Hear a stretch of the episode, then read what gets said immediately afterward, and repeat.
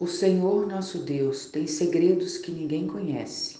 Não seremos responsabilizados por eles, mas nós e nossos filhos somos responsáveis para sempre por tudo que ele nos revelou, para que obedeçamos a todos os termos desta lei.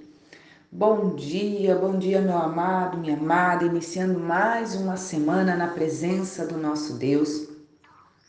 E esse verso de Deuteronômio 29, último verso deste capítulo, 29 e 29, ele é conhecido, é um verso bem conhecido entre grupos de estudiosos né, da palavra, que é uma outra versão, né, que os segredos de Deus são para ele, mas os revelados ele deu ao homem. Nessa tradução, ele chama uma responsabilidade. Ele continua dizendo que os segredos que ninguém conhece, nós não seremos responsabilizados por eles. E é uma, é uma verdade, é um fato.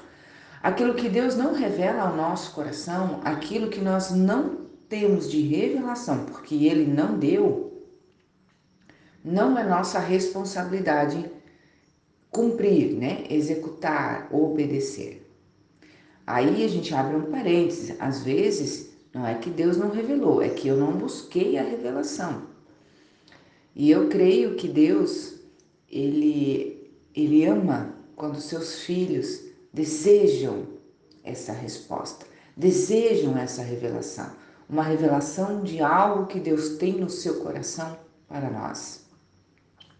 Esses dias eu ouvi uma mensagem de um pastor que ele dizia assim: que Deus está procurando homens e mulheres que desejam entender o sofrimento de Deus, para que ele possa pôr parte dessa dor e sofrimento no nosso coração. E ele vai usar um versículo onde o apóstolo Paulo diz que ele continua sofrendo o sofrimento de Cristo. Mas se Cristo já morreu na cruz e ressuscitou, qual é o sofrimento? Né? Há um sofrimento no sentido de que vidas sejam geradas para o reino, vidas sejam alcançadas para o reino, vidas sejam amadurecidas, porque tão importante quanto ganharmos é realmente levarmos a um processo de amadurecimento. O fruto, quando ele aparece, a flor, o botão, quando ele aparece, na árvore, aparece no galho de uma flor, se não for nutrido, se não for cuidado, ele morre. Então, tão importante quanto aparecer o fruto é nutri-lo, é cuidar para que ele possa crescer, desenvolver, chegar a uma maturação, né? o amadurecimento, para que ele possa então servir de alimento. Se nós não entendemos esse processo, também perdemos, não é mesmo? Então, há um processo de tentar entender quais são as revelações que Deus já trouxe e que por qualquer motivo eu fiquei perdido em mim mesmo, só me preocupando com as minhas necessidades e eu não conheci. E entender que há situações que realmente Deus não revela, né? Nós podemos pegar um exemplo clássico. Quando Jesus foi questionado sobre a vinda, a sua segunda vinda, ele disse que só o Pai sabia. Era algo que não havia sido revelado ao homem. Por quê? Porque Jesus ali estava como homem.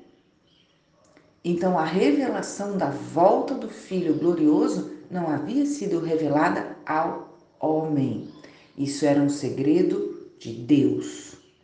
Quando a gente fala de Deus, a gente fala do Deus Todo-Poderoso, a Trindade excelsa. Então, há essas questões. Agora, como disse aqui Moisés, né?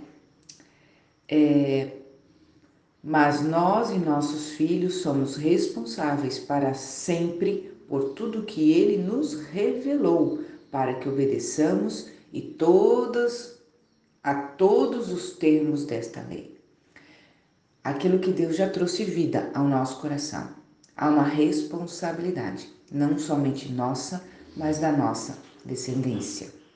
Tão importante quanto eu saber aquilo que precisa ser feito, é eu ensinar a minha descendência a fazer o mesmo.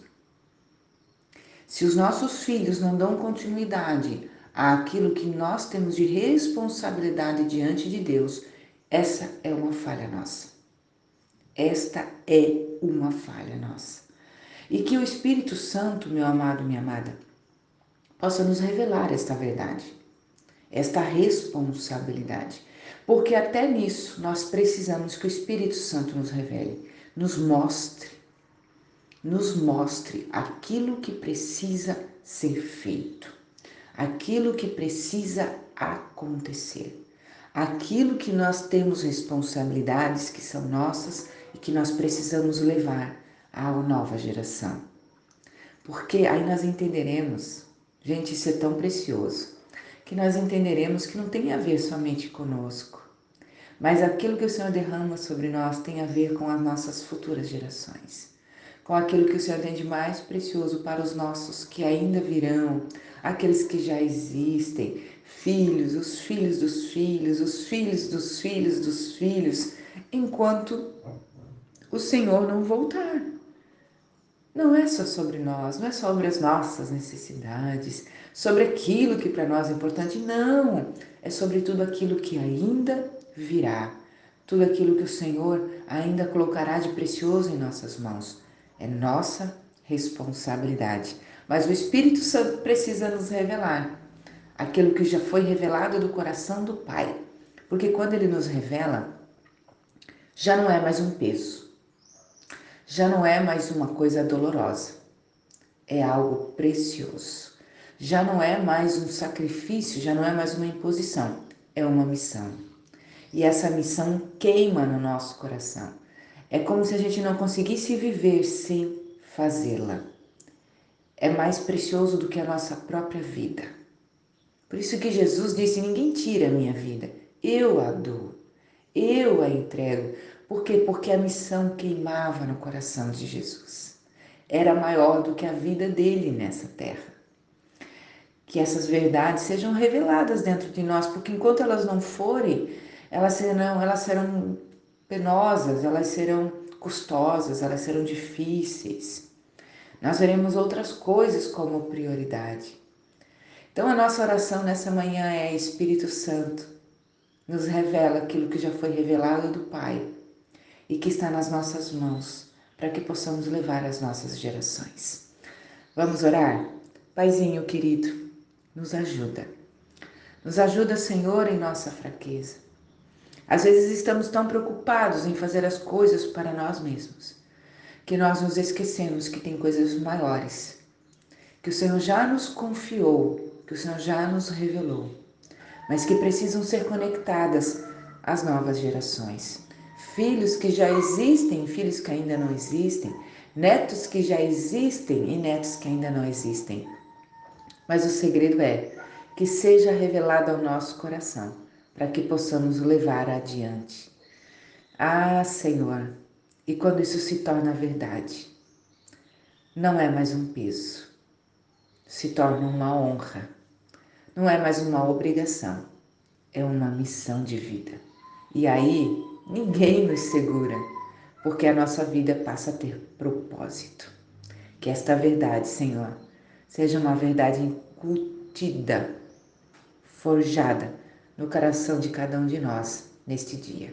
Assim nós te pedimos e te agradecemos, em nome de Jesus. Amém.